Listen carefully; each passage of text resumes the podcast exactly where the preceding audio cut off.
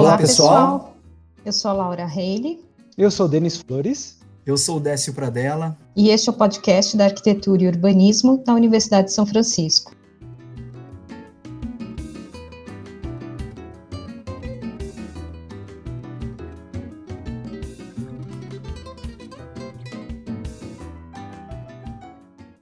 No episódio de hoje, entrevistamos o arquiteto urbanista Tiago Scheicher, especialista em gestão de projetos pela USF e técnico em design de imóveis. Tiago contou bastante da sua experiência como designer de imóveis quando trabalhou em parceria com grandes nomes da arquitetura nacional. Falou dos estágios e empregos em construtoras e os diversos tipos de projetos desenvolvidos. Conhecer a trajetória do Tiago e perceber como cada uma dessas oportunidades se coloca hoje na sala de aula e na pesquisa do mestrado que está desenvolvendo foi uma delícia. Esperamos que gostem também.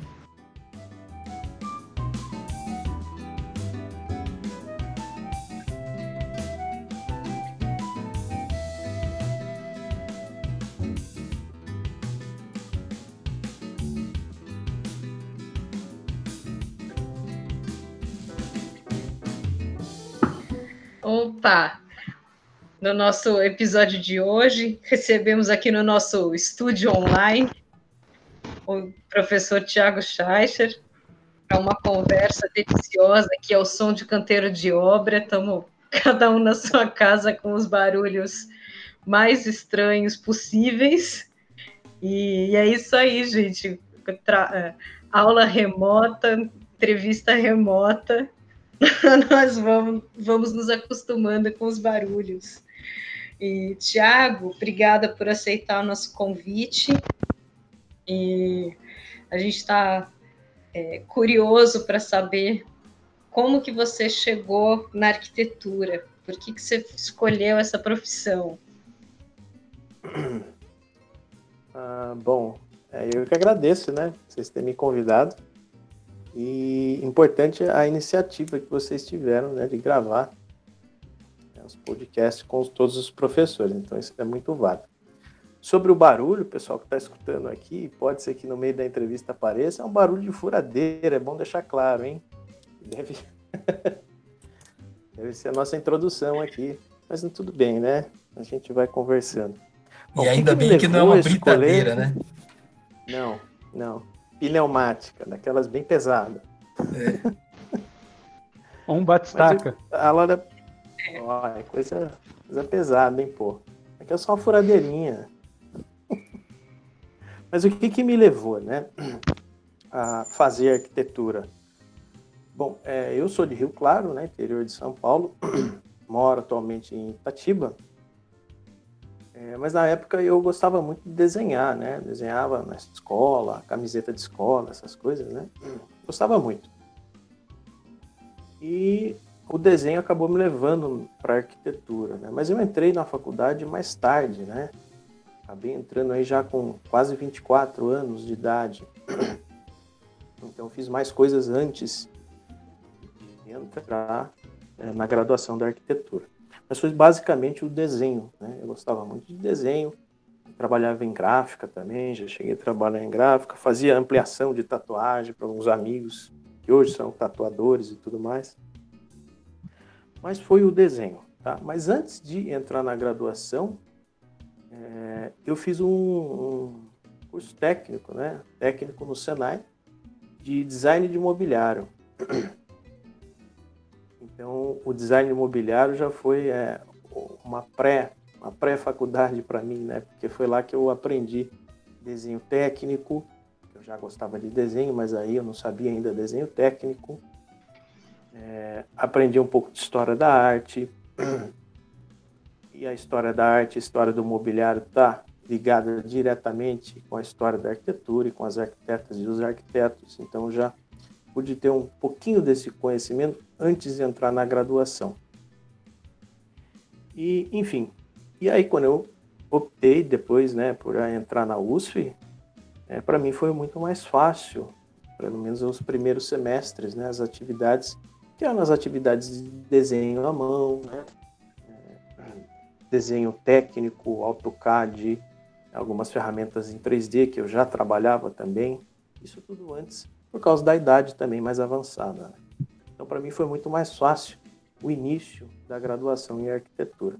Então, basicamente foi isso, né? o desenho que, a, que me levou a escolher, mas desde o início eu já queria fazer, não fiquei em dúvida sobre outra atividade e tal. Só demorei mais tempo é, devido às condições né, financeiras da minha família e tal, que não me permitiu ingressar já numa graduação logo depois ali do ensino médio, né? Então eu tive que fazer o técnico, trabalhar um tempo ainda, né, para depois conseguir. Então eu iniciei o técnico quando eu tinha mais ou menos 20 anos de idade ali. E dos 20, 21 até os 24 anos aí eu pude trabalhar no mercado mesmo com projeto já, fazendo inclusive modelagem de casas, né? Projeto em 3D de casa. Na época gente, eu trabalhava com AutoCAD 3D, 3D Studio Max para fazer renderizações, né? Então já tinha um conhecimento assim é, técnico sobre a arquitetura, sobre a construção e, e assim por diante. Mas foi mais ou menos esse o início, né? Uma pergunta, Tiago, uma curiosidade bem boba, mas é me veio agora. Você, diferente de, de talvez da maioria dos, dos arquitetos, do, do, pessoal que escolheu curs, cursar arquitetura, já conhecia o que, que era, sabia o que, que era arquitetura, pelo menos. Né? Eu, eu digo porque eu não, não, não, tinha certeza. Tinha uma noção apenas do que seria, mas não é o caso. Você já desenhava, já, enfim, já prestava alguns serviços aí que, sabia desenvolver né, uma linguagem de desenho, prestava alguns serviços também é, aí para arquitetos, pelo jeito, assim, né? Agora, a minha dúvida é o seguinte, você chegou a titubear e, e, e ficar em dúvidas entre arquitetura e urbanismo e engenharia, engenharia civil? Não, não, não. Sempre, desde o início, desde que eu saí da minha cidade de Rio Claro, eu já queria fazer arquitetura. Em nenhum momento eu falei, ah, eu vou para outra área. É, o urbanismo foi uma novidade para mim grande, devido à escala principalmente, porque eu desenvolvia minhas atividades na área da, da marcenaria, né? prestando serviço para as arquiteturas.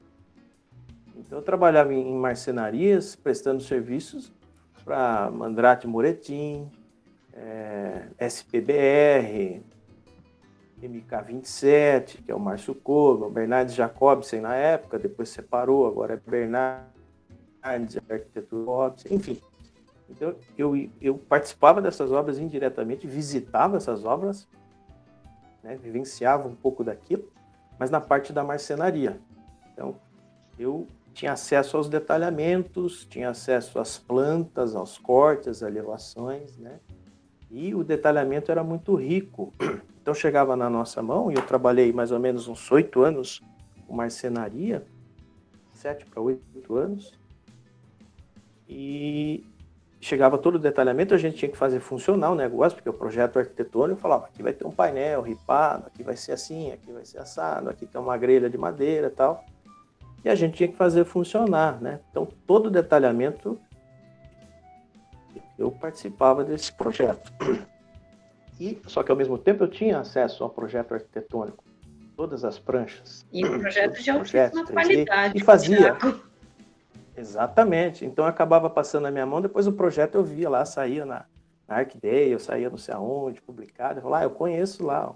Então eu ia, frequentava, ia tirar medidas, né? Então eu falei, pô, eu quero fazer isso aí, né? Eu quero ter acesso, eu gostava, eu gosto do projeto. Né? A minha área é o projeto. E uh, o diferencial para mim foi o urbanismo nesse meio, né? Porque a parte técnica eu já meio que dominava antes, né? Já tinha experiência. No projeto de arquitetura eu já percorria ali, já sabia o que se tratava. É, mas a parte do urbanismo de fato foi uma novidade, porque a escala é outra, né?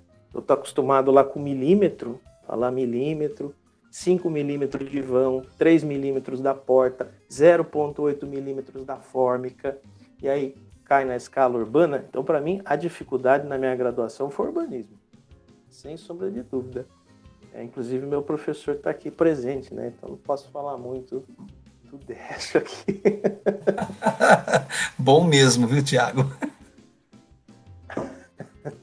Mas a minha dificuldade maior foi com o urbanismo, sem sombra de dúvida. Ainda bem que os professores ajudaram bastante, a qualidade, né? A qualidade dos professores ajudou muito, né? Sim, sem dúvida, sem dúvida.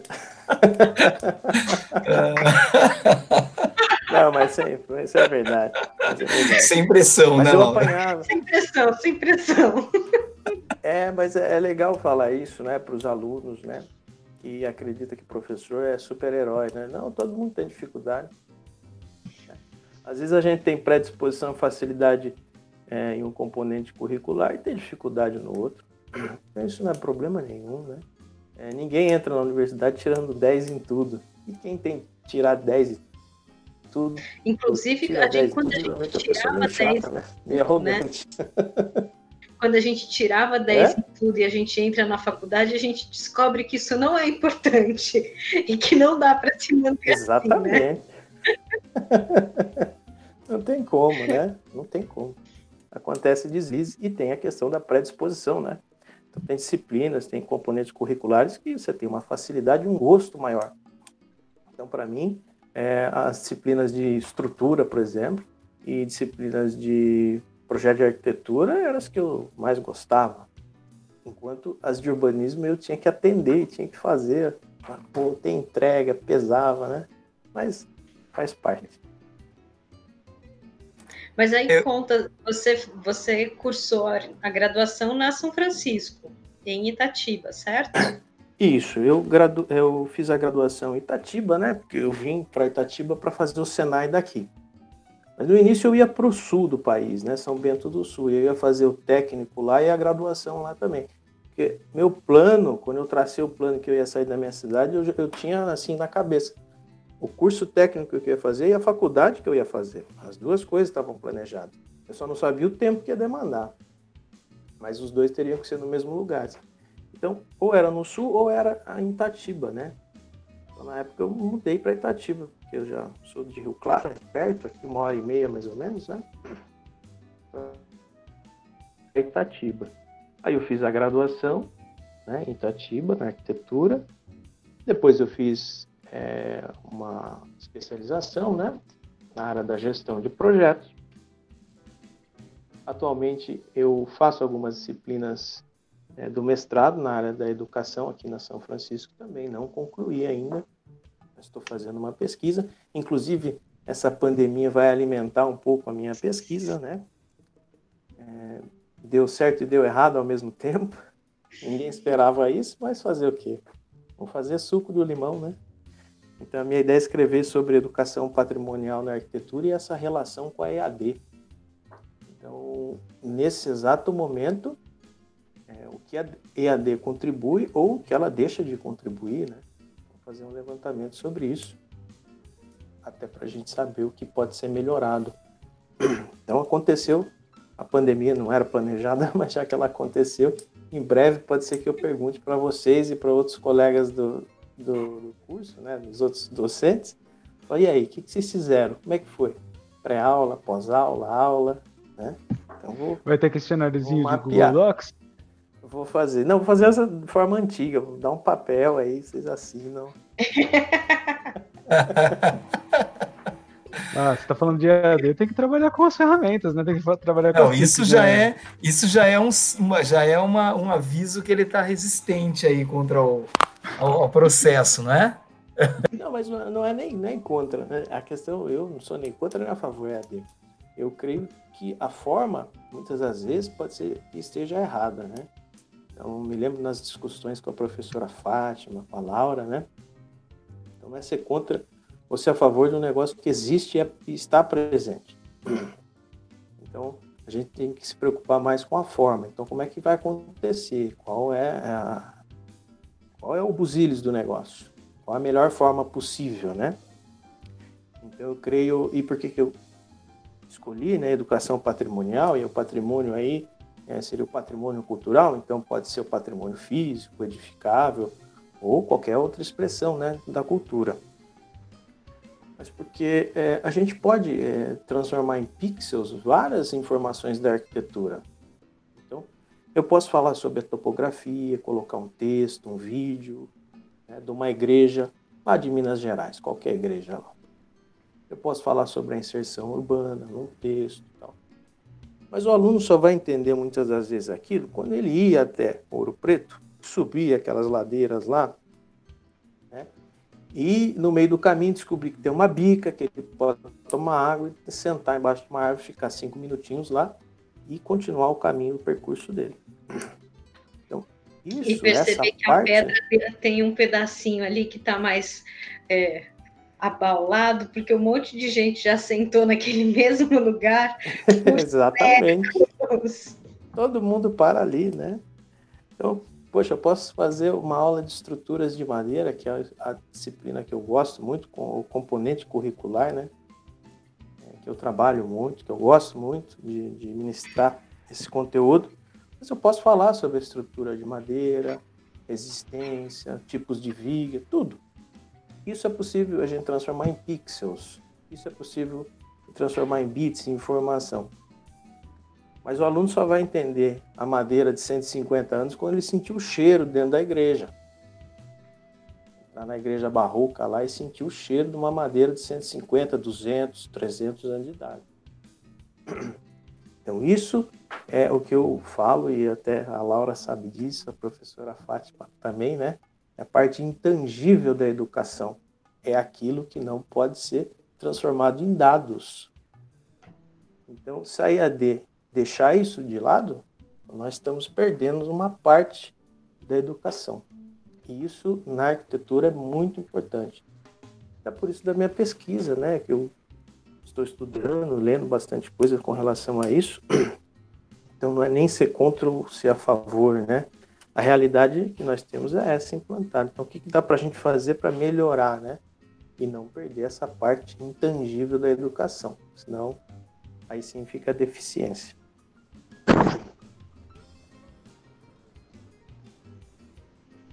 Tiago, mas conta um pouquinho. Eu estou cortando o Décio. Vai, não, Décio. Não, não, pode ficar à vontade. Não. Não, eu queria que, que o Thiago já, ele já pulou assim, é tanto tempo de São Francisco que ele já pulou para pós e não contou da graduação. Isso. Era isso? Era é, depois você rica, né? aí. Da minha graduação. Rica então. Pode ah, da graduação. Professores, não fica, não fica inibido que o professor de urbanismo está aqui na tua frente. é. Da graduação, é, então. É. Afinal, a gente teve o, o, último podcast que a gente gravou, né? É com a professora Bárbara também, que também foi colega foi, também. Nós somos colegas de turma. é, contemporâneos, turma, inclusive, é verdade. Bem lembrado. Isso, mesma turma, mesma turma. Né? Bom, na graduação, é, eu ainda trabalhava com marcenaria quando eu entrei para fazer a graduação. E eu trabalhava é, em alguns projetos da área comercial. Então eu tinha uma grande dificuldade na graduação, porque obra comercial, geralmente em shopping, essas coisas, aeroporto, ela é realizada na madrugada. Puta, é verdade. Então, isso era um problemão para mim, porque eu tinha que sair da São Francisco à noite, né, terminava o horário 15 para as 11, 10 e meia mais ou menos, e já ia geralmente para São Paulo, algumas cidadezinhas ali do entorno, e ficava a madrugada inteira e voltava a sair de São Paulo mais ou menos 7 horas, 6 horas da manhã. Então o horário ainda invertido, né? Então foi muito corrido é, esse início na graduação, né? Para conciliar o trabalho com as atividades do curso. E esse, essa dificuldade é minha e é atualmente de parte dos alunos, né? Isso continua. E isso sempre vai ser assim. Para quem escolhe fazer cursos né, noturnos e trabalha de dia, sempre vai ter esse problema. Mas a gente tem que encaixar né, as atividades aí no meio. Depois de um período trabalhando dessa maneira, né, surgiu uma oportunidade dentro da graduação de um estágio. Um estágio no CEUR, que é o Centro de Estudos Urbanos do curso de arquitetura. Né? Na época, a professora Glacier era coordenadora, e a professora Lisiane, a Lisiane Mangili, né?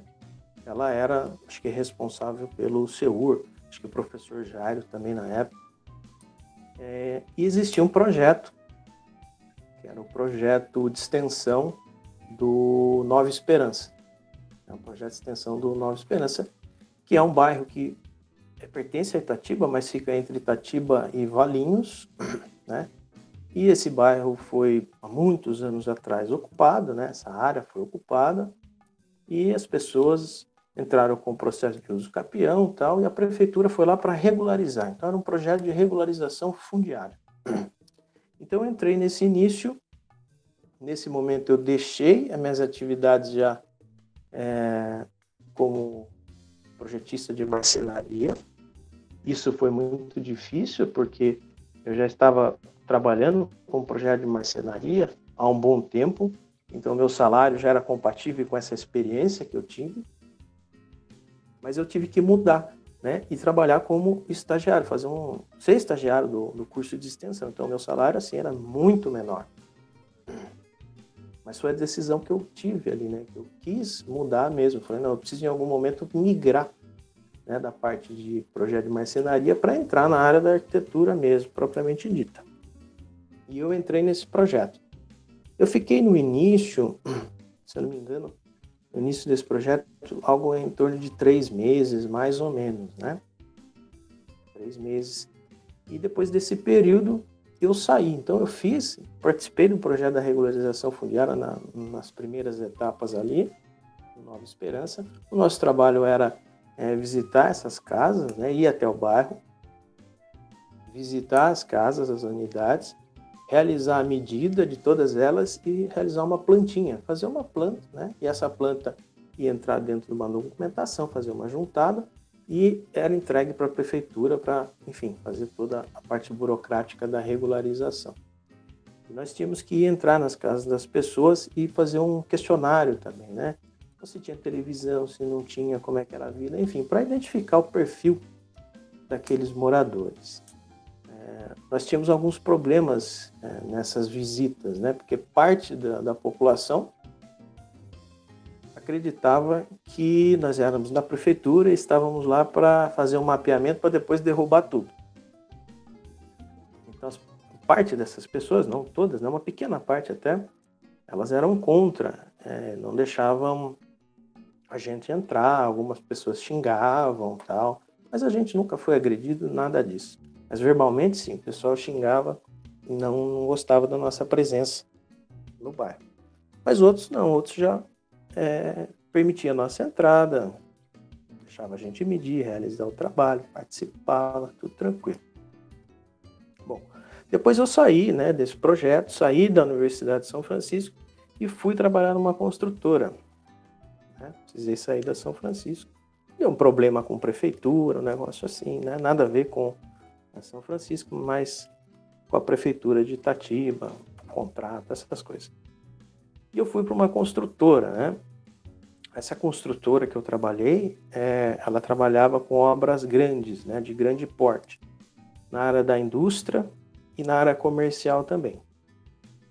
Então, quando fui trabalhar como estagiário na área de projeto, é, eu já fui trabalhar diretamente na Unilever, na Unilever, nas unidades da Unilever, então Valinhos, é, de Vinhedo, Pouso Alegre, então eu acabei vendo essa outra área, né?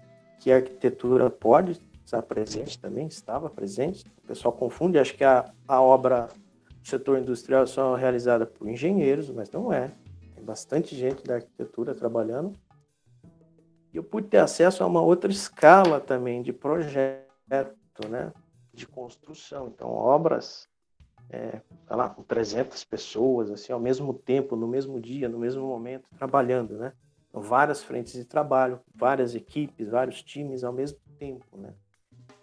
Então ali era uma correria danada, sempre tinha muitos problemas do dia a dia para resolver, porque imagina, né? uma obra já é corrida, já é complicada muitas das vezes você fazer gestão numa obra de uma casa.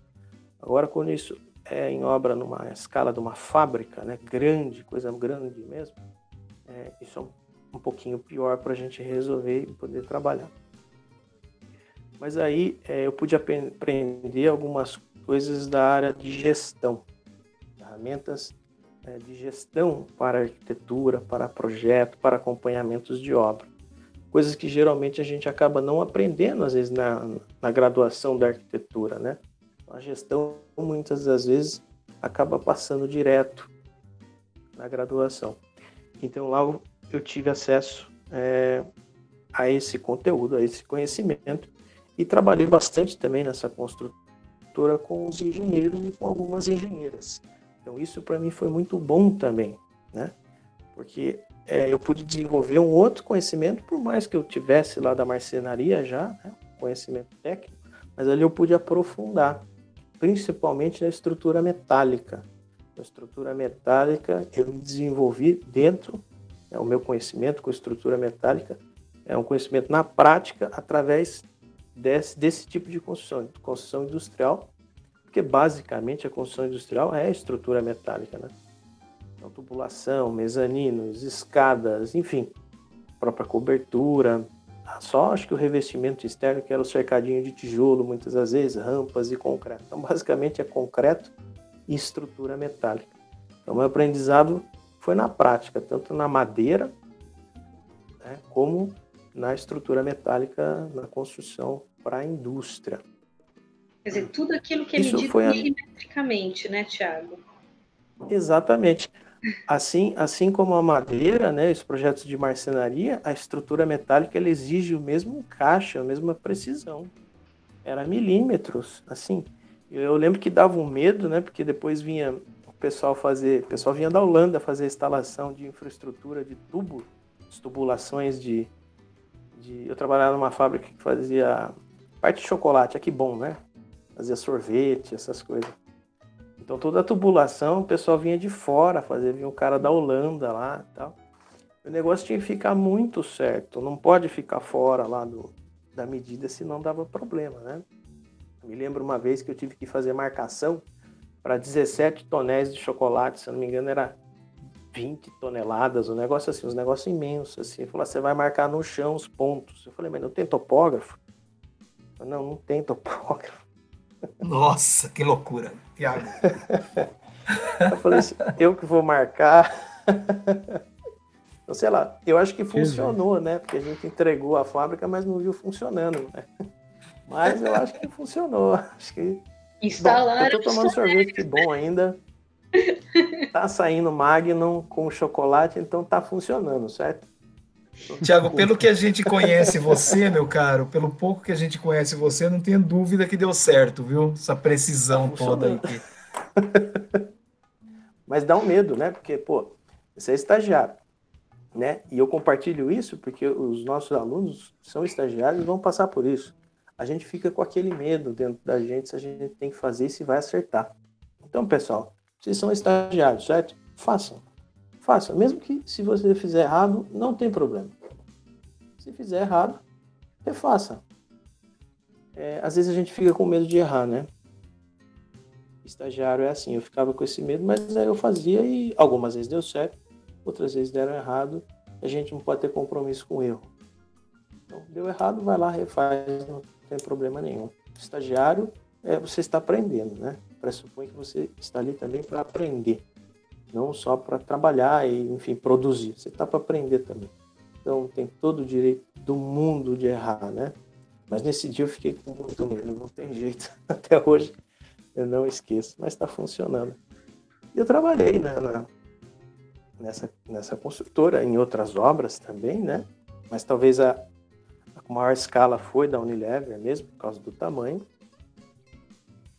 E depois, em determinado momento, eu voltei para São Francisco, aí como técnico do laboratório.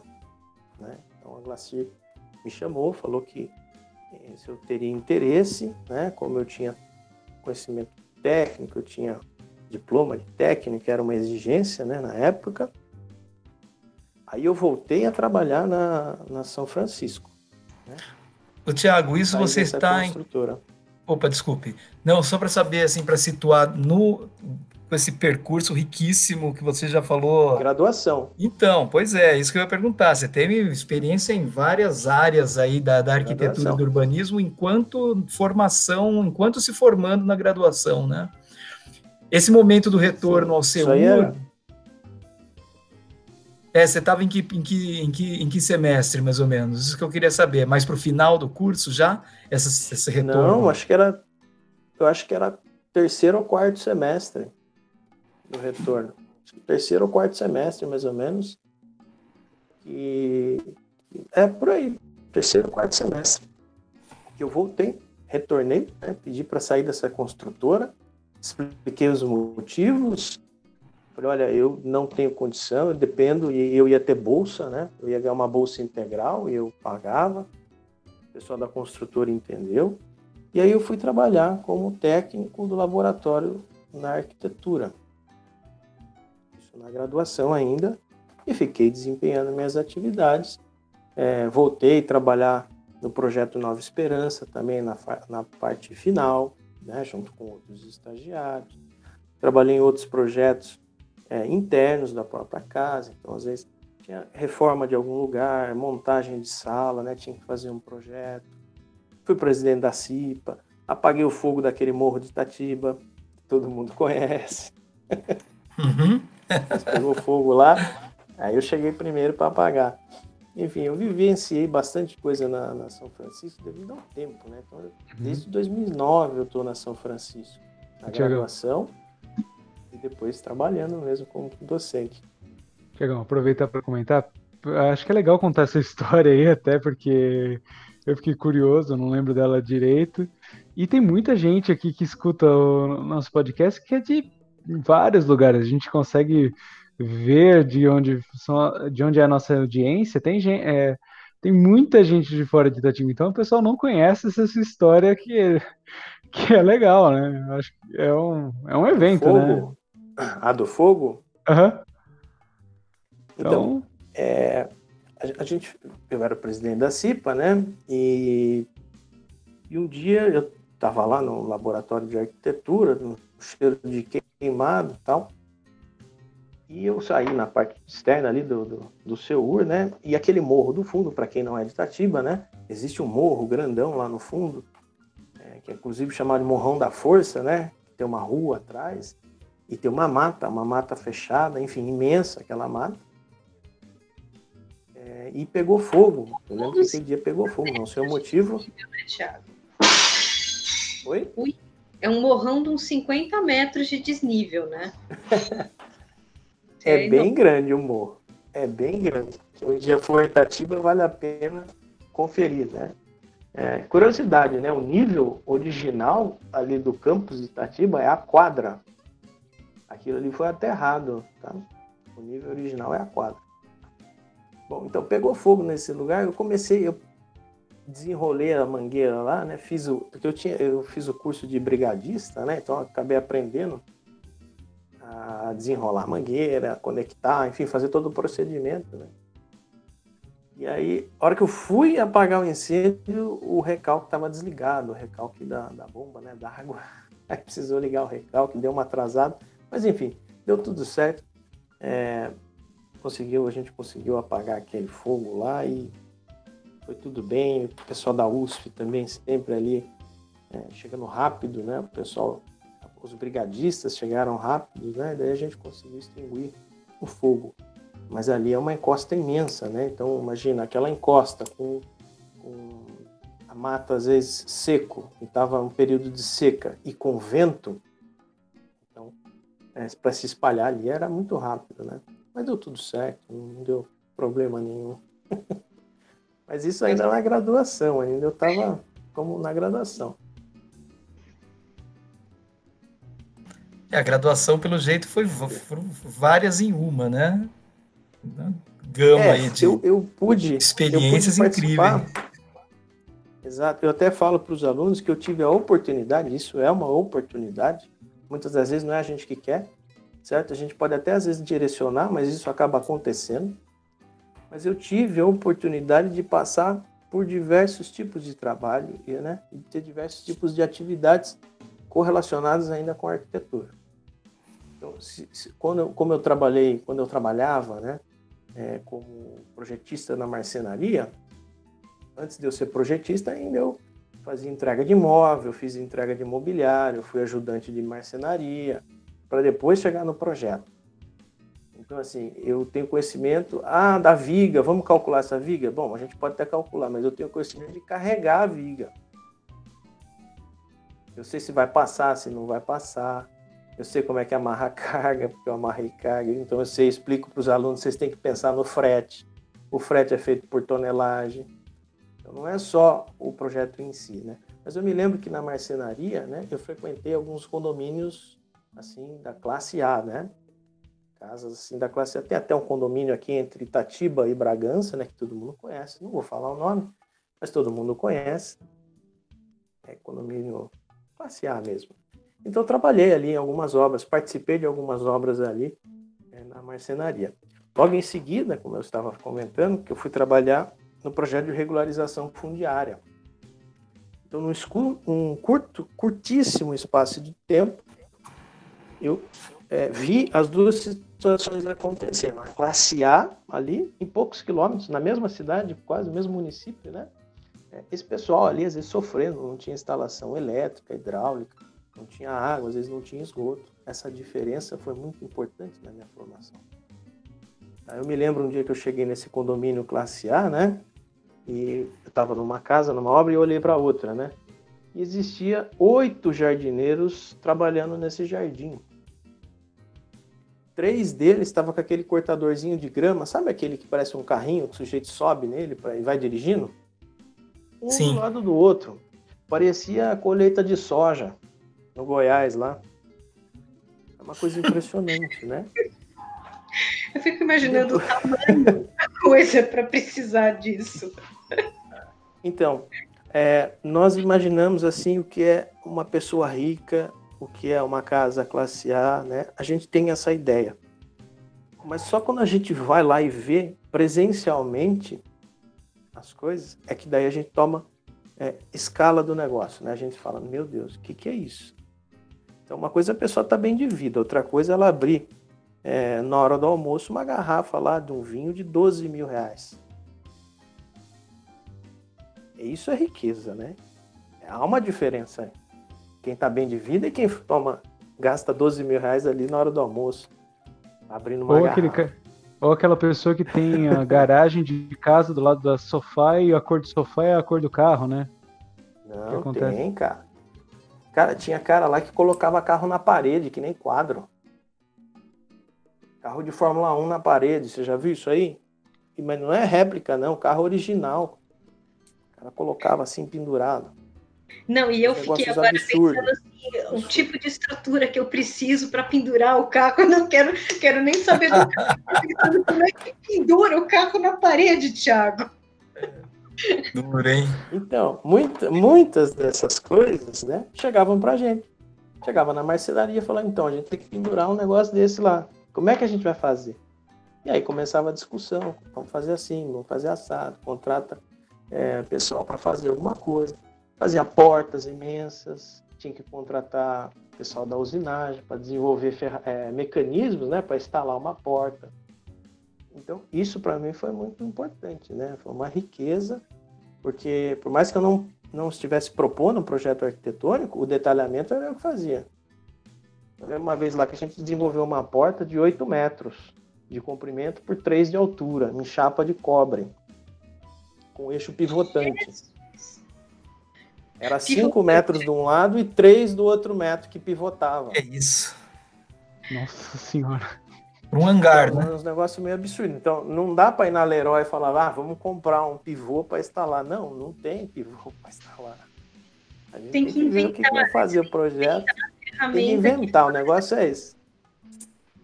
Faça funcionar, né? Isso acontecia ali. E uma semana, duas depois que eu entrei no projeto Nova Esperança, eu entrava dentro daquelas casas, é, algumas delas com chão de terra batida ou tijolinho, só na telha brasilite. Às vezes não tinha nem janela, só tinha janela da frente e a portinha do fundo. Então, aquele ambiente fechado, né, enclausurado, é um problema. Então, para mim, isso foi muito rico na graduação, na minha formação, né? Ter a oportunidade de ver é, essas duas coisas acontecendo na mesma cidade. Né? É, então, é um choque grande, né? as periferias, né, de, de Itatiba, né, as duas periferias aí de, de Itatiba, esse contraste absurdo, né? As duas na, na divisa com outros cidade... municípios. Isso. Né? Porque se a gente pega uma cidade como São Paulo, às vezes, ou cidade grande, né? Tirando o Rio de Janeiro, mas é, essa, essa pobreza, ela está mais longe, ela é periférica mesmo, né? Está longe, está afastado, então as pessoas não vivem, não vê isso, não vê essa dificuldade. E é diferente do Rio, que o Rio, a favela ali está próxima, né? Dessas regiões, a gente vê. Itatiba, não é, a gente acaba não vendo, mas essa cidade é pequena, cidadezinha pequenininha. 115 mil habitantes, né? E tem essas, essa diferença grande. Então, poxa, foi muito chocante assim, eu poder passar por isso, né? Foi muito enriquecedor na minha, na minha graduação. Muito rico. Isso, isso, essa foi uma experiência que você teve a do Nova Esperança juntamente, juntamente ao SEUR, né? É você como técnico do SEUR, é, como uma atividade de extensão ainda universitária. Você teve, vivenciou outras também? Quanto tempo você ficou no, no, no SEUR, Tiago? E se você vivenciou então, algumas outras é, atividades de extensão também? A primeira vez no Senhor foram três meses, mais ou menos, né? Depois eu saí. Quando eu voltei, aí eu fiquei, se não me engano, acho que dois anos e meio, quase três anos. Acho que deu três anos. E nesse período, o maior projeto, enquanto eu estive lá, foi o Nova Esperança. Foi basicamente o último maior. Mas tiveram outros projetos, né? Então, teve o projeto do Quilombo Brotas, uma professora, é, Jane, desenvolveu é, o projeto do restaurante, né, do restaurante do Quilombo. Então, nós participávamos ali, eu, junto com a professora Glacia, a professora Jane, é, eu acabei participando é, de alguns projetos dentro do próprio Quilombo. Então, me lembro desse do restaurante. É, participei de um outro projeto aí dentro da casa também, é, junto com a professora Jane, a professora Jane, que é a responsável pelo projeto é, mas da cozinha do, do Cambuí. Eu pude fazer parte do 3D, né, da modelagem 3D.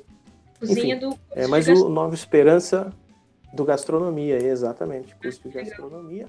E a, a Jane acabou me chamando porque ela sabia da minha experiência é, com marcenaria. Então, a gente fala para os alunos isso, né? Olha, você vai fazer projeto de qualquer coisa, você tem que saber pelo menos a medida das coisas, né? Então, vou fazer o projeto de uma cozinha, eu tenho que saber o tamanho da pia, eu tenho que saber a altura dessa pia, o tamanho do fogão, o tamanho do micro-ondas, a altura da coifa, é o espaço que eu preciso passar e assim por diante. Então, ela acabou me chamando para é, participar desse projeto. Né? Mas o maior, sem dúvida, foi o, o Nova Esperança. Né? Depois, as atividades do dia a dia. É, é, trabalhando com os professores, o professor me pedia, ah, baixa a legislação, de Jundiaí, prepara isso aqui para minha aula, por gentileza, imprima um projeto, me arruma a planta de tal cidade. Então eu entrava em, em contato às vezes com as prefeituras, né? Tentava colher esse material é, disponibilizar. Então, é, de fato é difícil às vezes a gente conseguir é, arrumar planta baixa ou de qualquer edifício público, por mais que seja é, uma informação pública, nós teríamos direito, ainda a própria prefeitura às vezes não libera para a gente, né? O plano altimétrico do município, algumas prefeituras não liberam, eles liberam o PDF na rede, né?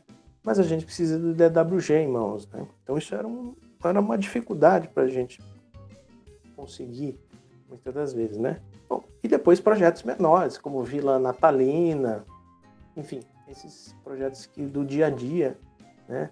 Que a gente acabava trabalhando é, viagens universitárias, eu acabava organizando. Enfim, aí já é mais o dia a dia mesmo é, do técnico de laboratório, né? realizando essas pequenas atividades.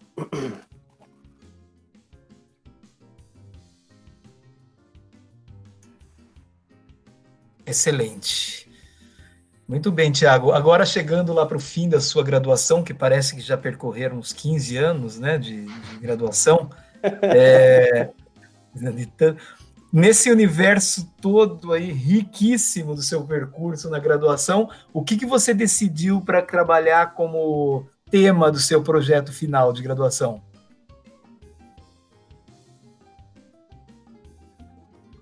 Tema do meu projeto, final de graduação, bom, o meu é. foi uma habitação, né? Habitação de interesse social em área de Zeis, né? É, e foi lá para Rio Claro, né?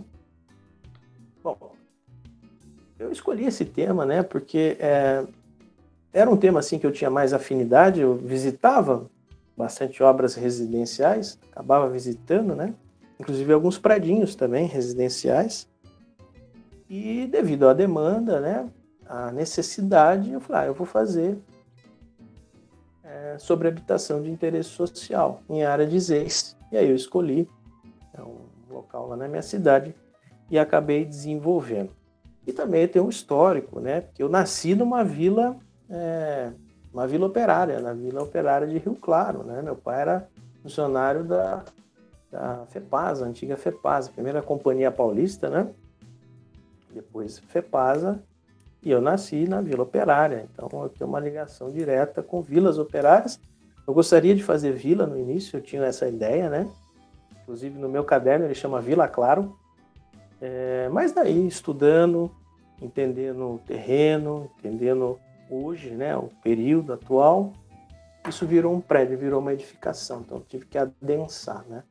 A vila não seria coerente naquele terreno, naquele local, naquele momento. Mas chamou vila, chamava vila, mas é uma vila verticalizada, né? E para ser vila não basta ter, ter a casa na edificação, né? Então tem que ter a vivência né, da vila, que é importante. Então, eu propus aí no meu projeto é, comércios, pequenos comércios, para dar vida a essa vila, o transporte público, o próprio estacionamento, para não deixar as coisas na rua. E em Rio Claro isso é importante, porque Rio Claro, depois da Baixada Santista, é a cidade, né? Eu falo Baixada Santista porque, enfim, tem várias cidadezinhas ali, né? Mas é, Rio Claro é onde se tem é, o maior número de bicicletas do estado de São Paulo, depois da Baixada inteira. Por quê? Porque é tudo plano lá, né? Então, o estacionamento para bicicleta lá sim tem que existir. E lá não é, é, muitas das vezes nós vemos hoje em dia que às vezes a bicicleta ela acaba sendo algo cult, né? Algo que está na moda. Mas em Rio Claro é meio de transporte há muito tempo. É uma coisa que as pessoas nascem já com bicicleta e andando. Você quer ver pessoa com bicicleta, vai em Rio Claro, 6, 7 horas da manhã, o pessoal está descendo as ruas, né? Tem... É até engraçado, porque a gente que é rio clarense, que é de lá, né? Que às vezes vê essas disputas de ciclofaixa, essas coisas acontecendo. Pra gente é uma coisa assim, poxa, mas aqui já existe, já tem ciclofaixa faz um monte de tempo a nossa vivência, é meio de transporte, não tem novidade nenhuma nisso. Mas, Vanguarda, fato, né? Nas cidades que não tem essa cultura, ela é um diferencial e tem que ser conquistada mesmo, né? Essa discussão é válida. E no meu caderno, eu levei em consideração isso, porque as pessoas, sim, andando de bicicleta, precisam guardar a bicicleta. Então isso entrou também como um ponto positivo. Olha o barulho aí.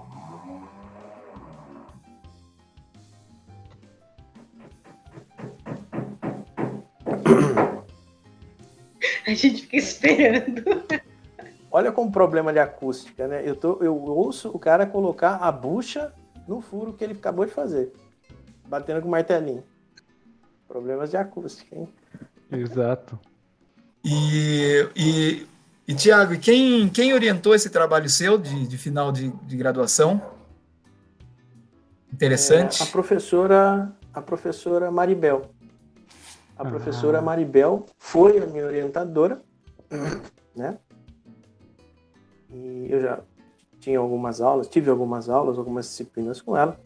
É, e depois ela foi a minha orientadora, né? Inclusive, depois da orientação, é, ela acabou se tornando assim uma amiga, a qual pude me corresponder por mais tempo, inclusive por causa do, do, da cirurgia que ela fez, né? Meu irmão também passou por um transplante e eu fui o doador para ele, né, doador de rim, em 2016. Então, até por isso, a gente acabou tendo uma proximidade maior, né? Então, ela me perguntava é, sobre o transplante e aquilo que eu sabia, eu ia passando para ela as informações, né? Então, foi uma coisa, uma coincidência, né? de ela ter se ter sido meu orientador e a gente passar e vivenciar depois é, esses problemas. Mas foi ela que me orientou, professora Maribel. Uma craque, né? Uma referência para nós, a Maribel. Ah, Muito bacana. Mas eu adoro ela. Adoro ela. Ô, Tiago, e como é que foi o dia? Esse é para os alunos, hein? Aquela, pra, pra, aquele momento, responder aquele momento de ansiedade que os nossos alunos estão aí no nono semestre, uhum. décimo. Como, como foi o dia seguinte à colação de grau?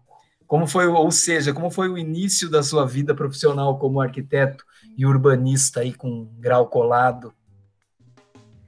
Então, é, para mim, né, a própria colação já foi diferente porque eu não vale fiz a formatura, eu fui, na, fui até a colação, né? É, mas eu não fiz a formatura, a festa, e a minha família também não estava presente, né? Na, no dia da colação, porque todo mundo de fora não foi possível, então para mim foi um dia normal a colação. Eu fui até a colação, tirei foto, fiz aquele o trâmite legal, né? E depois eu fui embora para casa não fui, não fiz nada de diferente na minha colação. Tipo assim, saiu do, saiu do trabalho, já era arquiteto, já não, só não tinha o, o documento, terminou, é, foi a colação e foi embora para casa porque o dia seguinte continuou a vida. Isso. Foi mais ou menos isso. Eu não tive o dia da colação, o dia da formatura, o dia da festa. Foi, foi, continuou. Parece com a minha. Mas foi, mas foi assim, foi assim, né? É, mas o mais importante, né, é que depois ali que a gente se forma, né, e fala, bom, agora você tem que tocar o barco adiante.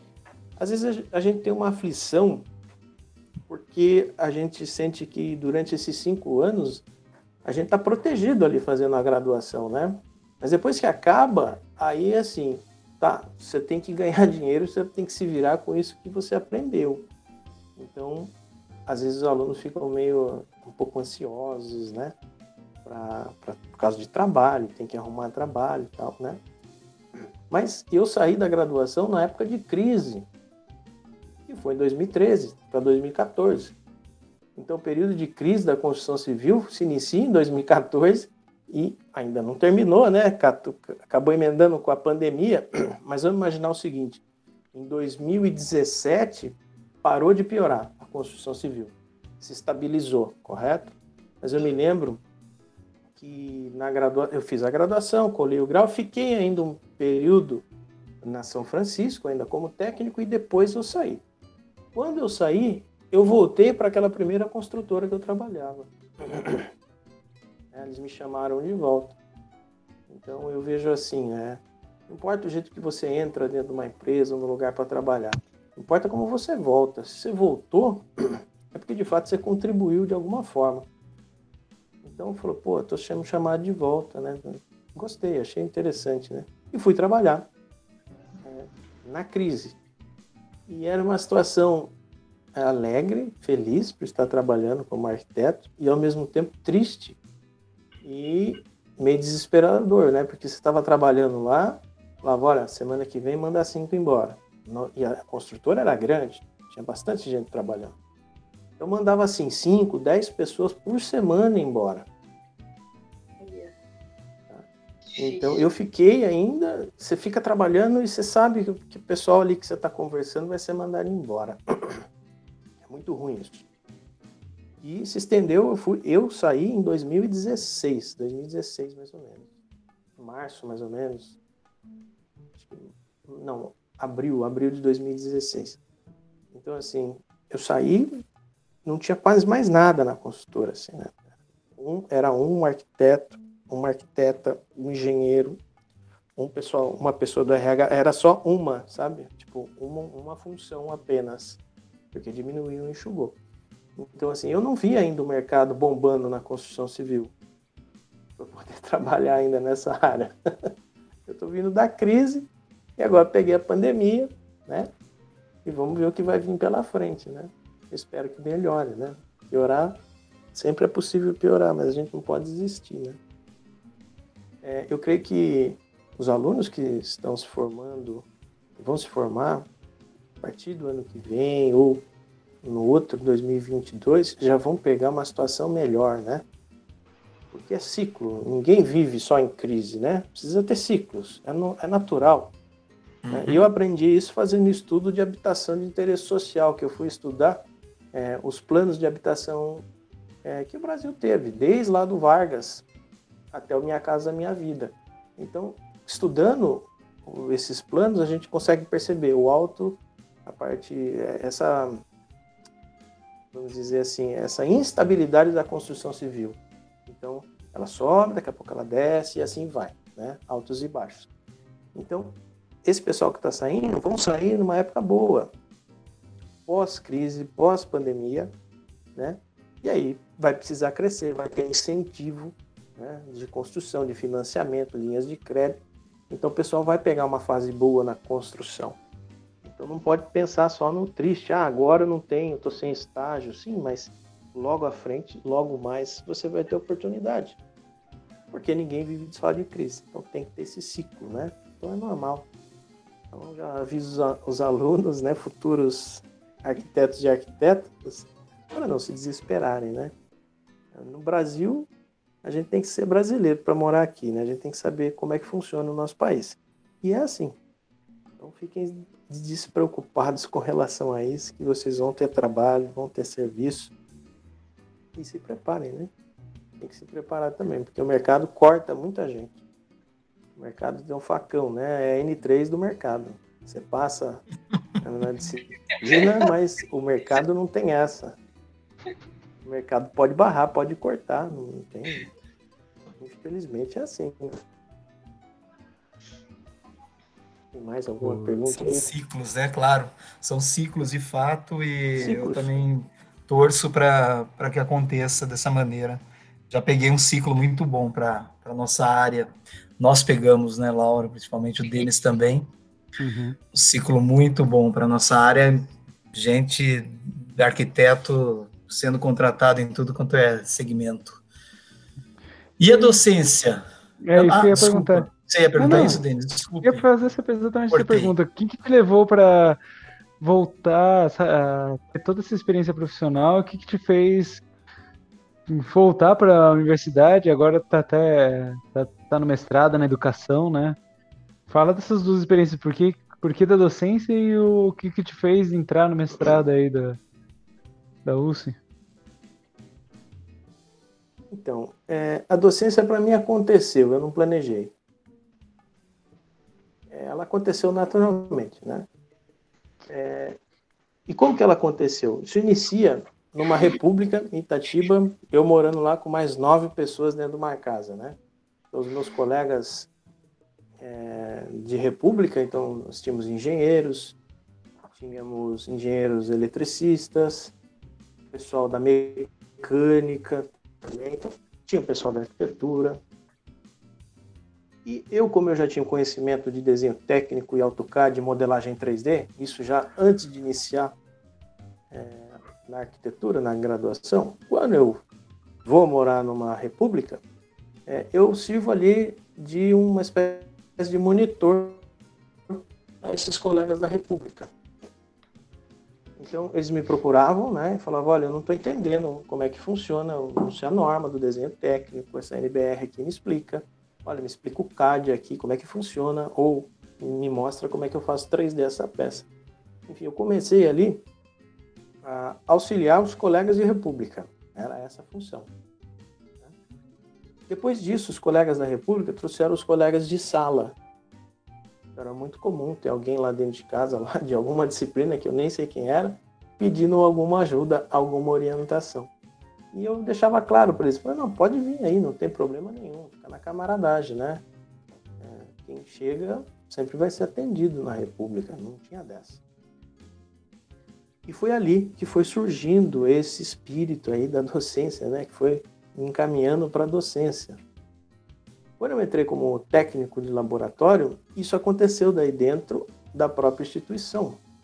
As pessoas da instituição me procuravam pedindo orientação de desenho técnico, pedindo orientação de AutoCAD, SketchUp, 3D Max, renderização, enfim, orientações é, nessa linha né, de projeto.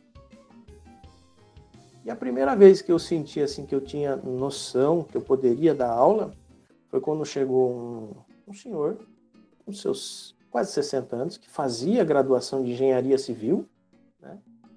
E ele precisava aprender AutoCAD. Ele estava tendo aula de AutoCAD, mas ele não estava entendendo nada, né? E ele me pediu, eu não conhecia ele, ah, alguém me avisou que você dava uma orientação, uma monitoria, e chegou é, lá no, no, laboratório de arquitetura, no CEUR. Eu falei, ah, tá bom, vamos, vamos aí, né? Vamos. O que, que você precisa saber, né? Aí ele sentou no computador, eu falei, bom, você liga o computador e aí a gente vai começar a conversar sobre o AutoCAD. Ele falou o seguinte, como é que liga o computador? Então ali eu senti, né, que tem um baque, né? Eu falei, como é que eu vou ensinar desenho técnico AutoCAD se o sujeito não sabe o que é clique duplo, não sabe como liga o computador, ele não sabe que monitor é uma coisa e CPU é outra. Então ali eu tive que fazer passo a passo, ensinar o sujeito ligar o computador e apertar o botão. Explicar o que é área de trabalho, explicar o que é mouse, o que é clique, duplo, o que é o scroll do mouse, o que esse universo faz, para depois eu chegar no desenho técnico e depois no AutoCAD. E esse sujeito ele conseguiu passar, ele conseguiu fechar a disciplina. Então foi ali que eu falei, olha, eu consigo fazer isso.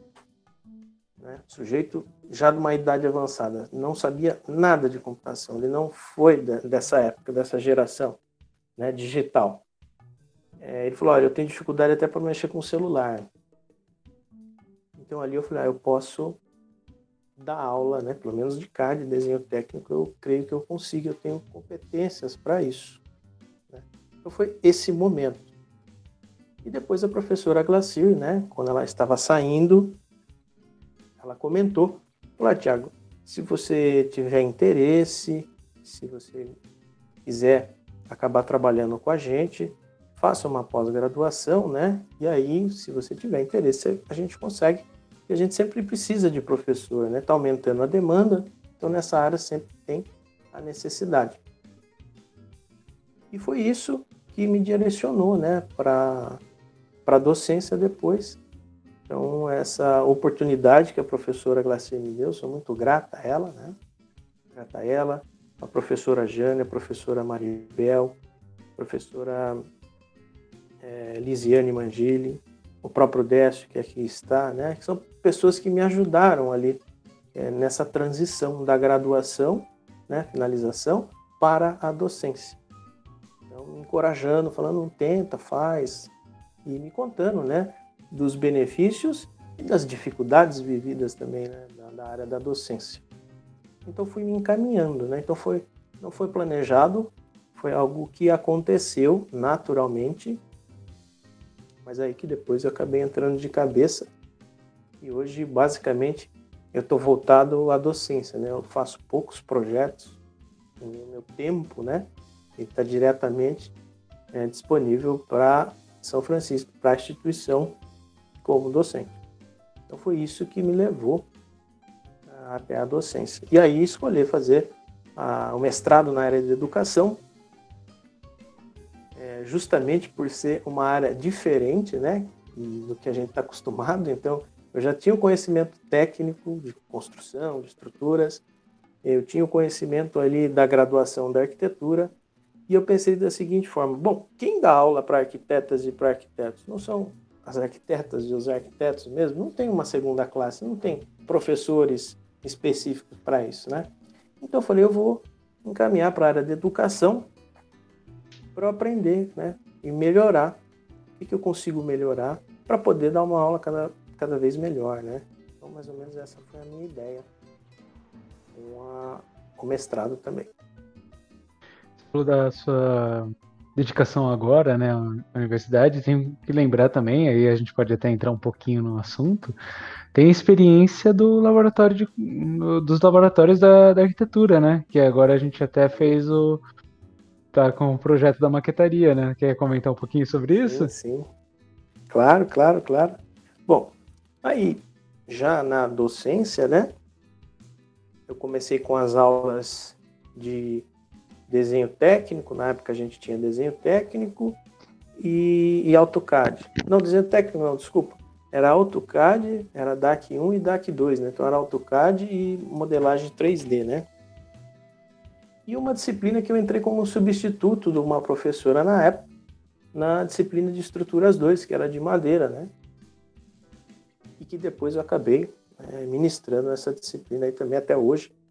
Eu trabalho na, na disciplina 2, às vezes na 1, um, mas geralmente a 2. Bom, é, nesse tempo como docente da, da, São Francisco, eu trabalhei também é, no nosso laboratório de conforto, né? E o nosso futuro Labital, né, Denis? Denis, Décio e Laura, é nosso, né? É da uhum. instituição. Uhum. É, mas trabalhando é, no projeto da construção do Labital de Bragança, né? Que é o nosso laboratório de tecnologia de arquitetura e urbanismo.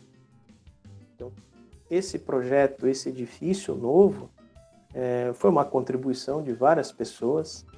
Embora eu tenha trabalhado mais na segunda fase, o Denis trabalhou na primeira fase, que ele era responsável, né?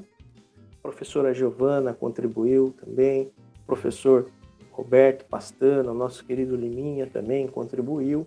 Enfim, todos os professores, de uma maneira ou outra, contribuíram para esse projeto.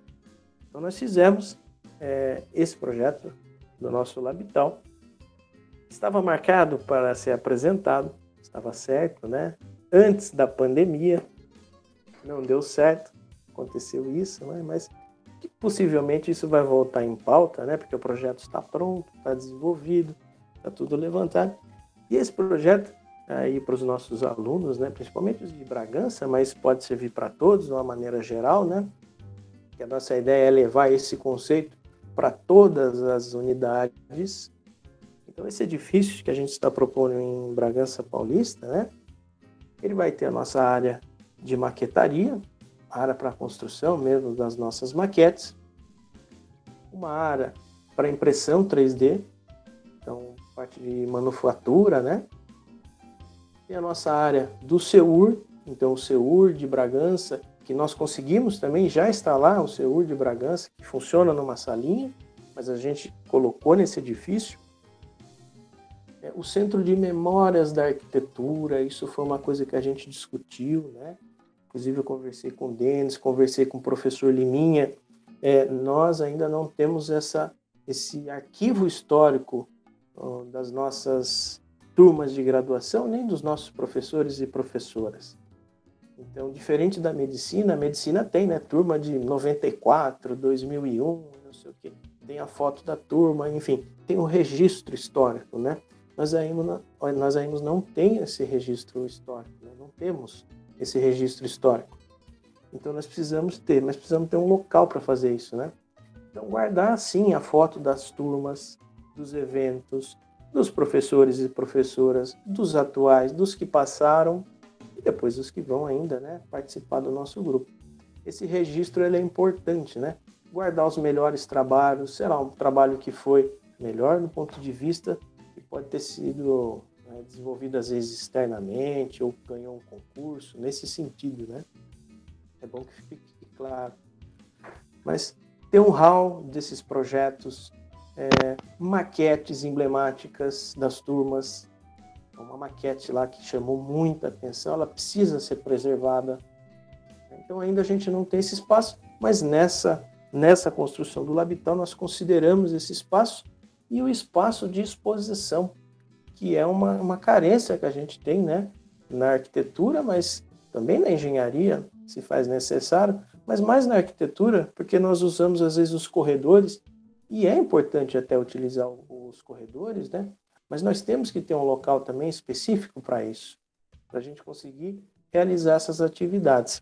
Nada impede da gente usar ainda o corredor, mesmo tendo o nosso labital. Mas é importante que esse espaço né, é, esteja lá para a gente poder usar quando não for possível usar alguns corredores ou saguão e assim por diante. Né? Então, esse arranjo né, de uso, a nossa ideia seria que ele pudesse ser implantado nas outras unidades, então, essa maquetaria tradicional que a gente conhece, ela tem que ganhar é, ferramentas de suporte. Então, daqui para frente, não, não tem como trabalhar dentro da arquitetura, numa instituição de educação de arquitetura, que não tenha impressora 3D. Isso é o futuro. Eu posso não gostar, eu posso achar isso ruim, mas essa é uma realidade. E a gente tem que prever isso, né? Nada exclui é, a execução de maquete manual, né? Mas a impressora 3D pode dar a liberdade para a gente construir outras coisas. Inclusive, a própria iniciação científica, que eu estou trabalhando junto com a aluna Giovanni e a Caroline, é, nós usamos a, a impressora 3D para desenvolver pesquisas né, é, sobre o uso da modelagem digital é, e da prototipagem rápida, né, esse estudo de acessibilidade às formas arquitetônicas. O que, significa isso? Então já estou entrando no meio da IC, hein? Qualquer coisa vocês editam lá. Não, tá ótimo. Mas o que, que, seria isso, né? Olha como é importante a impressora 3D. É, vamos fazer um exercício mental aí. Vamos pensar num cego. Como que o cego visita um projeto para contemplar? Como o cego vai numa catedral qualquer, num edifício público que seja, mas para contemplar? Como o cego vê o Cristo Redentor? Eu digo ver porque assim, ele vê de outras formas, né? Ele vê através do tato. Então, essa era uma preocupação, né? Então, eh, nós propusemos aí uma, uma IC é, para tentar contribuir de alguma maneira. Então, nossa ideia é fazer plantas, plantas baixas, né? É, através da impressora 3D, onde o cego possa ter acesso às formas arquitetônicas. Ou seja, ele chega no ambiente, ele vai poder usar as pontas dos dedos para entender aquele espaço. Poxa, mas isso já existe, já existe a planta tátil, né? Então, mas a planta tátil é só uma planta de localização. Então, ele sabe que ele tem que ir para frente, tem que virar para a esquerda ou virar para a direita e assim por diante. Mas ele não tem ideia do espaço construído. Ele não tem ideia do volume daquela sala. Então, a nossa proposta é fazer sim o passeio, né, o, o caminho ali, o piso tátil, junto com a planta baixa do edifício existente que ele está frequentando. Ele saber, ah, aqui é o meu caminho, eu tenho que ir para frente aqui, mas eu tenho aqui para a direita, eu tenho um volume maior, né, um espaço vazio, para a esquerda é um espaço um pouco menor. E ele consegue ter ideia das escadas, dos desníveis, da rampa. Isso no piso tátil, é, né, no mapa tátil tradicional, não existe. Então, essa é uma frente de trabalho, uma frente de pesquisa. A outra é a modelagem do edifício externamente. Então, o ideal seria o quê? Imagine um display dentro de, um, de uma instituição pública, de um prédio público ou de um prédio aberto à visitação, onde você tenha essa planta baixa real do edifício em 3D e a volumetria desse edifício. Então, ele conseguiria entender esses espaços internos e logo em seguida entender a volumetria externa do edifício. Então essa era a ideia, né, de ter acesso às formas arquitetônicas. Então uma pessoa cega é, conseguiria entender, falar, ah, então é assim, tem essa altura, a frente é assim, é mais baixa, mais comprida, enfim. Né? Ela mesmo criar esse mapa mental do que é arquitetura que a gente tanto fala, né? Para isso a gente foi até a instituição, né, que acolhe as pessoas cegas na, em Bragança Paulista. E pegamos algumas orientações né, com o pessoal né, do que seria interessante, o que poderia ser feito. Vimos alguns livros, né, os livros em braille, então, os livros do Monteiro Lobato, a gente viu as crianças e tal. Então a gente queria contribuir de alguma forma. Né? Então nós montamos essa IC com essas duas frentes de trabalho. E está caminhando, a gente só tem esse problema agora da pandemia para realizar a impressão em si, nós dependemos é, do maquinário, né? Então ainda, ainda está aberto essa, essa parte da impressão. Mas tomara que isso se normalize e a gente finalize esse, essa etapa da IC. Está quase acabando. Eu também estou com essa área né, de prototipagem e também eu acho que eu com o mesmo pensamento. Eu espero que também não demorem muito, e mesmo que demore, mesmo se demorar, a gente faz, convida esses alunos que trabalharam pós-IC e vamos fazer por conta, né, Thiago? A gente consegue umas Lógico, autorizações aí. É, o legal, né, é, é, a gente trabalhar em time, em grupo, em equipe, né? Eu sempre, como eu venho é, da área de gestão e trabalhando nessas empresas maiores, na construtora principalmente, eu tenho Estou me sentindo tipo o Antônio Fagundes quando o contra-regra entra e faz barulho, né?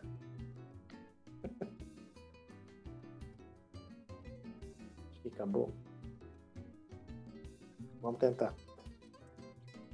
Tranquilo. É. é o dia a dia. Se eu abrir meu microfone agora, vocês vão ouvir a Armínia, minha galinha, que acabou de botar ovo e tá gritando é nem uma louca lá fora. Ah, mas é diferente. O martelete aqui no, do lado, pô. Não, sem dúvida, Aí, eu prefiro Hermínia. Sem... Sacanagem. Bom, é, eu havia comentado, né, que o nosso grupo é, de docentes, a gente trabalha como time mesmo. Né? Então eu me lembro é, do projeto do Heliodon, que a gente acabou desenvolvendo, né? Eu e o Denis a gente acabou construindo. Então, assim, é, teve exigência, né? Houve essa exigência da construção do Heliodon ou compra. A gente falou, não, vamos fazer, vamos fazer, vamos aproveitar, né? Para fazer. Dá para comprar? Dá para comprar. Mas comprar a gente perde a experiência, né? Não tem experiência. Então, a gente decidiu construir o Heliodon, o Heliodon, né? É, com o material que a gente tinha, com as ferramentas que a gente tinha. Então a gente tinha o quê? Furadeira e uma tico-tico, só isso. Então o que está lá é, em Bragança funciona muito bem. E foi através de time mesmo, né, que a gente se reúne e desenvolve as atividades. O próximo talvez seja o túnel de vento, embora o Denis deve ter feito uma IC para isso, não sei se ele fez, né? Mas se não tiver IC, ou a gente pode construir mesmo, a gente vai se juntar e vai construir o túnel de vento. É, ia já acontecer esse semestre, né? já estava planejado para a gente desenvolver, mas isso acho que vai ficar para o segundo semestre, não vai ser possível nesse momento. Mais alguma aí? Por que, a Laura está quietinha assim? O que está acontecendo? Eu vou arriscar que ela está fazendo plano de, de atividades. Alguma... Olha só. Pra começar, olha que tem uma só. gata dormindo aqui do meu lado, daí eu não. Ou, ela tá ou corrigindo aí? algum, né? Ou corrigindo, né? porque é época de fazer e época de corrigir. Mas é que eu também tá passando o aspiradorzinho em pó. Então também tem os ruídos. Fazer essa mescla de ruídos, né? Hã? É galinha com, com, com martelete, com inspirador de pó, vai ficar uma loucura, hein? Tem alguns ruídos.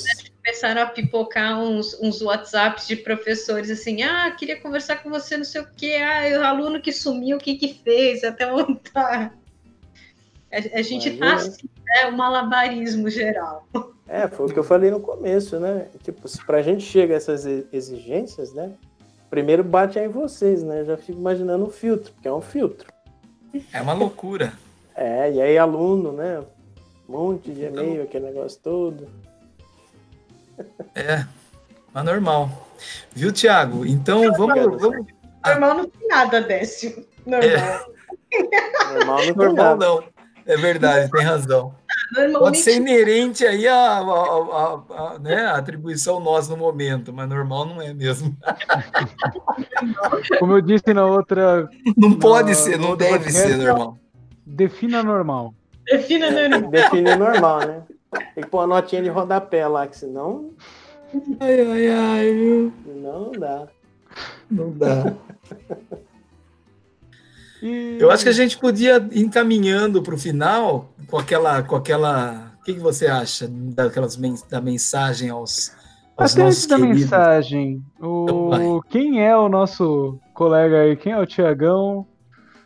Fora da universidade, fora do escritório, que, que quais são os hobbies? Tá, tá, muito Marília, Gabi, Gabriela esse negócio. Uhum. A nossa intenção era essa. Os alunos só estão ouvindo porque eles querem saber o que, que a gente faz além de dar aula, porque a gente existe Caramba. fora da universidade. a gente não desaparece. Exatamente. ah, mas essa é boa, Denis, sem razão. Essa é importante. Responda se você quer refazer a pergunta, eu não entendi. Pode não, não, é, a pergunta é, quem que é você, quem que é o Thiago aí, fora do escritório, fora da universidade? Quem, quem é, hobbies, questão de cultura, artes, esporte, o que, que você gosta de fazer? Bom, é, eu ia falar que eu gosto de fazer balé, mas acho que esse shape mais arroliçado, talvez vocês não vão acreditar que seja possível, né? Não, é possível sim. É possível, claro. Bom. Não sei se você tem a delicadeza necessária, mas o shape acho que não tem problema. Corta aí, hein, Denis. Ele está censurando o nosso podcast. Falou aqui. Censura no podcast. Primeiros podcasts censurados. Põe uma tarja lá na diagonal, hein? O design manda assim, aquilo que é censurado tem que estar na diagonal, hein? Olha, é difícil o Denis, o Denis mexer em corte de entrevista, Thiago. Olha, tá difícil. Quero viu? só ver. Muito difícil. Bom, é, é, hobbies, gostos, né? O que, que eu costumo fazer, né? Eu gosto de ouvir música aqui em casa. Eu sou um sujeito mais pacato, eu não gosto de sair muito, balada, essas coisas não me agradam. Eu gosto de ouvir música. É, televisão em casa não pega canal aberto, essas coisas. Não tenho Netflix, não gosto também do Netflix. O pessoal às vezes me fala em aula, pô, você assistiu, professor, a série? Eu odeio série. Eu gosto, eu gosto de três capítulos. Passou disso, eu já não assisto mais nada que tiver. Uma vez me falaram para assistir uma série, eu falei, ah, que capítulo que tá, né? Ela falou, tá no oitavo ano. Eu falei, acho que eu não vou Oitavo assistir, ano. É, é a oitava temporada. Eu falei, isso são anos? Sim, é uma por ano. Eu falei, ah, então acho que eu não vou assistir, né? Não assisto, não gosto. eu gosto muito de filme, né? Mas TV aberta, Netflix, essas coisas eu acabo não assistindo. Então assisto muito documentário, escuto música. Então isso é uma herança que veio do meu pai da minha mãe, né? O rádio. Então em casa sempre o rádio esteve ligado na minha infância. Meu pai dormia com rádio, radinho de pilha embaixo do, do travesseiro. Né? Então em casa sempre tá, o rádio tá ligado. Ou tá em alguma música, ou tá em alguma estação, né? Mas sempre tem rádio em casa ligado. Então essa é a minha herança. É, eu gosto de fazer caminhada e antes do acidente lá, né, da, da linha de Serol, eu fazia corrida até. Eu gostava de correr, mas depois desse acidente eu deixei de correr, parei, né, porque eu peguei um gancho de oito meses, eu fui proibido de correr, né, por causa da vista. E aí acabei parando. Hoje eu não consigo mais, não preciso voltar a fazer essa atividade que eu gostava, né? E o único hobby, uma coisa que eu gosto assim, fora do meu dia a dia de trabalho, né? É, eu tenho um aquarinho aqui com dois peixinhos, só que eu cuido. É, eu gosto de cachorro, gosto de gato, papagaio e tudo, mas eu moro em um apartamento muito pequeno, né? Então não consigo ter é, bichos assim, né? Eu gostaria de ter o espaço para ter um cachorro, pelo menos, né? mas não dá. Então o único hobby que eu tenho é manter dois peixinhos lá, é, pequenininhos, que não me dão trabalho, né? E eu viajo muito, né? Então sempre eu vou para casa da minha mãe, que é em Rio Claro, e eu vou visitar meu irmão também em São Bernardo do Campo. Sempre que eu posso eu vou para lá. Então pouco eu fico é, na cidade de Itatiba. Eu conheço poucas pessoas aqui na cidade, eu uso mais a cidade de Itatiba para dormir mesmo, né? Eu estou bastante tempo aqui, mas eu quase não fico aqui, né? Eu venho para dormir só e, e desempenho atividades fora daqui, né? Inclusive, os meus amigos tal estão fora da cidade. Eu quase não fico aqui. Então, a minha atividade é essa, é viajar um pouquinho para ver famílias, né? Minha família. E cuidar dos meus peixinhos aqui e de vez em quando fazer uma caminhada no parque aqui só. É um sujeito bem pacato. E ouvir música que eu gosto, né? Isso fora do meu, meu trabalho. E nesse, nessa época agora de, de isolamento social em função da pandemia, você tem passado o seu, seu período de isolamento aqui em Itatiba também? Ou você tem revezado, tem algumas, algumas revezado espaço? E, e também se isso de alguma maneira é, mudou sua rotina ou você passou a fazer, é, enfim, algumas atividades que você não, nunca tinha feito ou retomou algumas. Isso influenciou, enfim, de alguma maneira no seu, no seu dia a dia, nos seus afazeres? Mudou, sim, né? mudou. É, mudou porque minha mãe já é uma senhora de idade, né? Então eu ainda vou lá, mas eu evito o máximo possível. Né? Então eu ia com uma frequência maior, agora eu dou um espaço maior de tempo para poder visitar, né? E meu irmão também, né? Meu irmão doente renal crônico, então ele faz parte do grupo de risco, né? mesmo sendo transplantado. É, eu evito de visitar, né? Então isso mudou minha rotina, que eu gostava sempre final de semana fazer essas visitas. Então eu fico mais em casa agora. É, atividades que eu não fazia antes, é, dentro de casa, eu acho que eu não tive nenhuma, porque eu sempre morei sozinho desde que eu saí da minha cidade, né? Então, desde os 20 anos aí eu já moro sozinho. Então, cozinhar para mim é normal. O pessoal via às vezes em podcast, ah, agora estou aprendendo a cozinhar, estou fazendo isso. Não, para mim isso é normal, já é dia a dia, né? É, talvez se eu não fizesse isso ia ser diferente.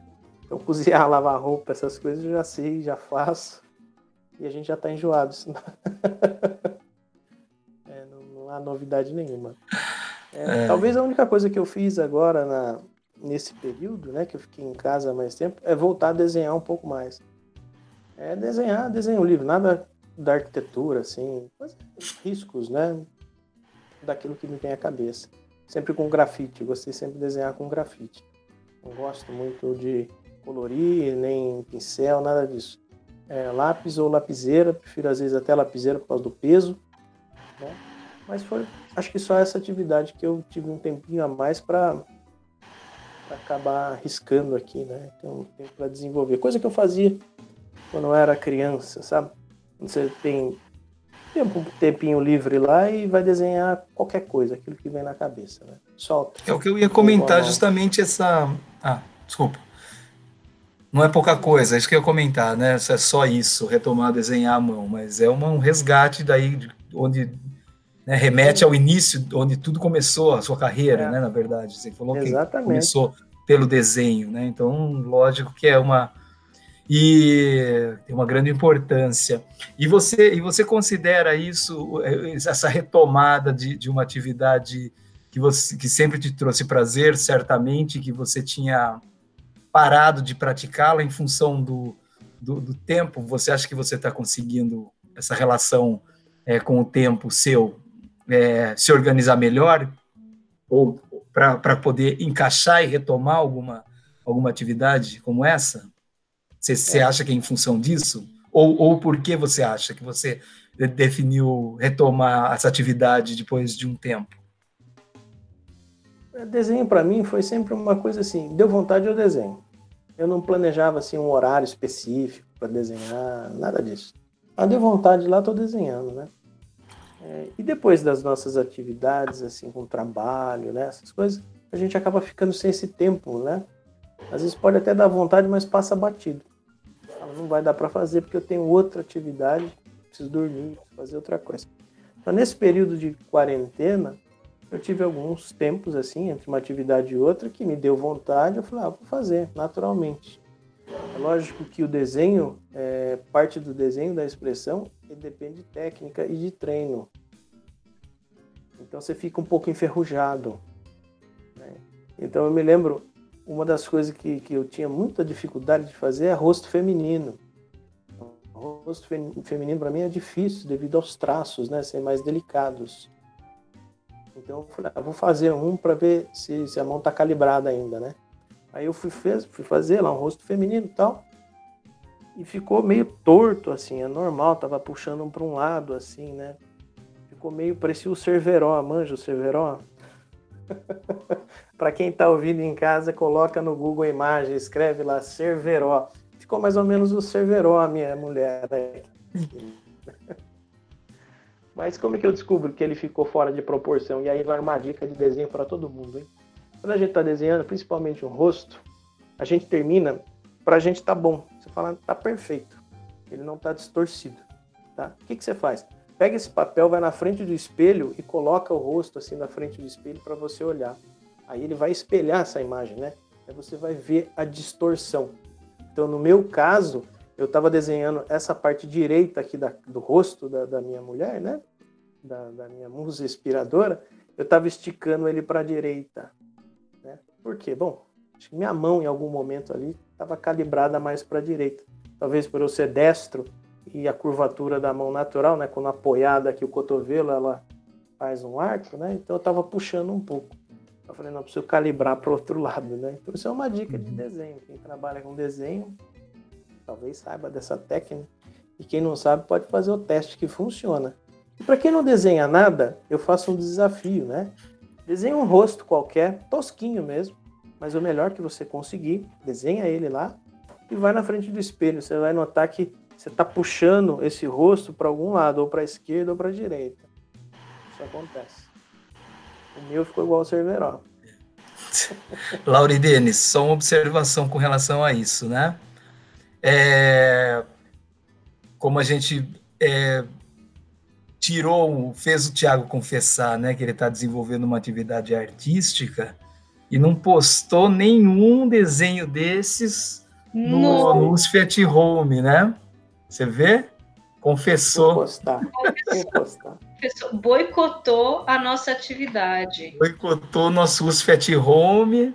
Tudo bem, Na verdade, eu nem me liguei nisso. Eu, tipo, nem um, mas eu coloco lá. Tem ainda? Tá rolando? Que hora que ele boicotou? Né? Ele ignorou. Ignorou, ignorou. Ela fez os dois. Fez os dois símbolozinhos, o azulzinho do WhatsApp. o remendo ficou pior que o rasgo, né? O remendo ficou pior que o rasgo. Ai, ai. Foi, a hashtag tá aberta ainda. É, pode, pode. Vou colocar lá, mas agora eu vou ter que fazer outro. Porque senão o pessoal vai ver o serverol. Vou fazer outro aqui, aí eu coloco lá.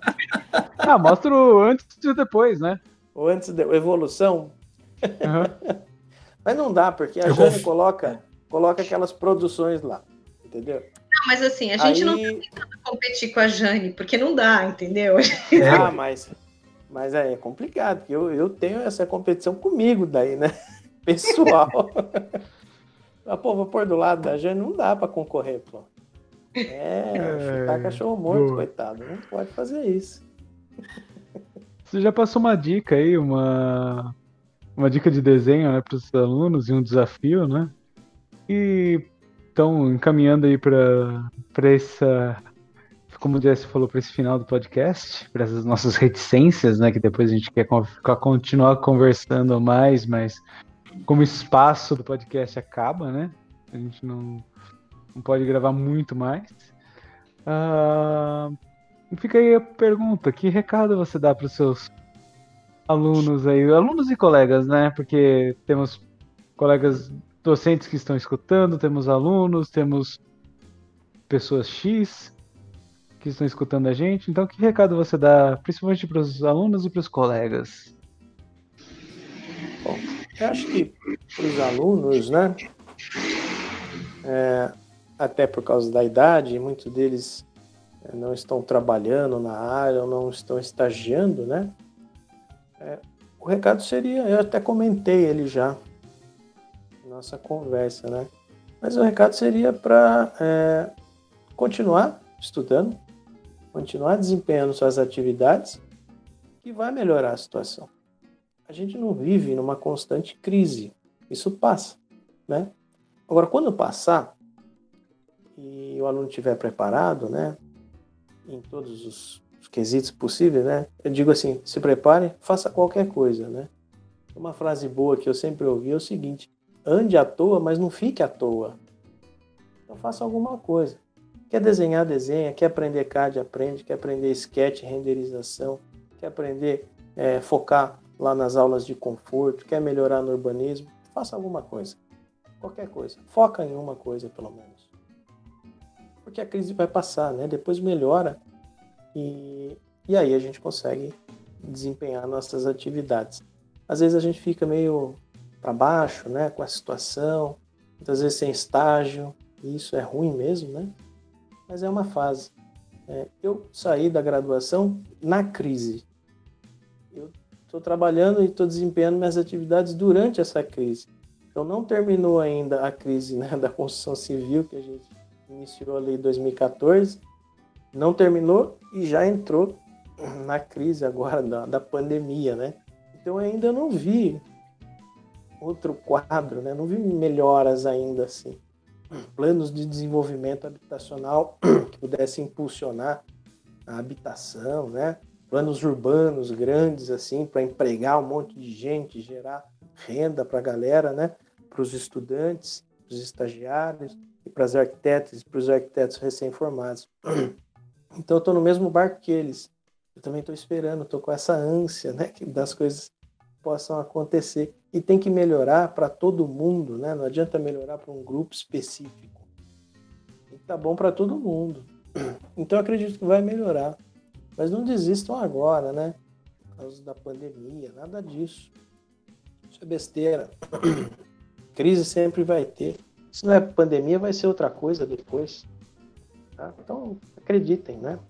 Agora, tem uma coisa boa, hein? Olha, vocês reclamam, o pessoal reclama, vocês não, né? O pessoal reclama às vezes do dólar, né? O dólar hoje está seis reais, né? Seis, seis e pouco. Eu vejo que vai melhorar. Logo o dólar vai ficar um por um. Um por um. Um quilo de real, um dólar. Olha que beleza. Logo, logo. Ai, Tiago, essa foi foda. Tá melhorando, pô. Vai ficar um, um por um, cara. Todo mundo tá querendo isso. Tava me perguntando de onde vem tanto otimismo assim. Um no final, pronto. É. Achei que o Thiago tava se espinhando aquele né? astrólogo lá que a gente comentou no, no grupo. Ah, você viu? Eu vi isso aí também. Não, fica tranquilo que 2020 é o ano do sossego, não vai acontecer nada. Nossa! Errou feio. Pode crer, cara. Esse cara tem que ser coach, né, velho? Não é possível, ele tem que instruir as pessoas. é... Ah, muito bom. Mas é, vai melhorar. Tem que melhorar, não tem jeito. Uhum. Tem que ter fé. Muito bom, professor. Adoramos a entrevista. Excelente. Muito bom, Muito Thiago. Bom, eu agradeço. Obrigado dedicado aí. Legal, porque a gente, além de tudo, a, a gente é, tá servindo para a gente se conhecer melhor também, né? Além de, de fizemos assim voltado para os alunos, para os alunos conhecerem os, os professores e as professoras deles, as linhas de pesquisa, os, tudo, enfim, e acaba servindo, está servindo bastante para a gente também. A gente se conhece e convive Sim. há tempos e muita, muita das, algumas das questões que você coloca, a gente conheceu hoje, aprendeu hoje. Eu que agradeço né, hoje, a oportunidade e eu agradeço a conversa, né? Porque nessa época a gente fica distantes, né? Então, a gente acaba se comunicando pouco e uma das válvulas de escape para mim era a aula, porque era o momento que eu conversava, porque eu moro sozinho aqui. E aí eu não tenho amigos aqui na cidade, eu fico meio isolado um pouco. A comunicação com os peixes não... é um pouco difícil, né? Interagir com os peixinhos. Então, eu, não aprendi, eu não aprendi ainda. Inteligentes são eles, né? Que não precisa falar. Os gatos da Laura é mais fácil, é. que fala e ainda faz um monte de bobagem. Eles são muito espertos. Mas, ô Laura, se um dia você vier aqui, por gentileza, não traga seu gato, tá? Tá bom, até porque eles não vão saber o que é peixe, talvez eles fiquem um pouco. o quê? Isso aí tem instinto. Você pode dar uíscas para ele a vida inteira. A hora que ele vê um peixe na frente nadando, acabou o uíscas. Ai, ai, ai, que bonito. Eles têm instinto, pô. Muito bom, então, professor. Adoramos a conversa. Professor Tiago, muito bacana. Agradecemos muito você disponibilizar seu tempo. Atrapalhamos aí o seu, o seu, a gravação das suas aulas, né? No seu estúdio caseiro. Mas foi muito bacana, muito divertido. E, e é isso. A gente tem uma próxima aí. Quem sabe numa, numa segunda edição. Tem muito assunto ainda, né? Obrigado, Tiago. Um grande abraço para você, viu? Tudo de bom. Tiago, até mais, até, até mais pessoal. Eu que agradeço, pessoal, da participação. Um grande abraço para vocês, viu? Até breve.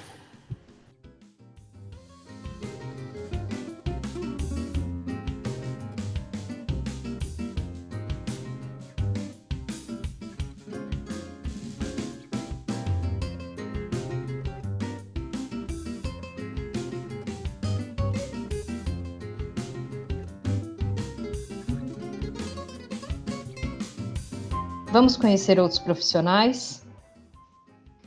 E agora que vimos algumas possibilidades de carreira em arquitetura e urbanismo, convidamos vocês, ouvintes, a buscarem na internet outras arquitetas, arquitetos, urbanistas e pesquisadores que trabalhem com o tema discutido neste podcast.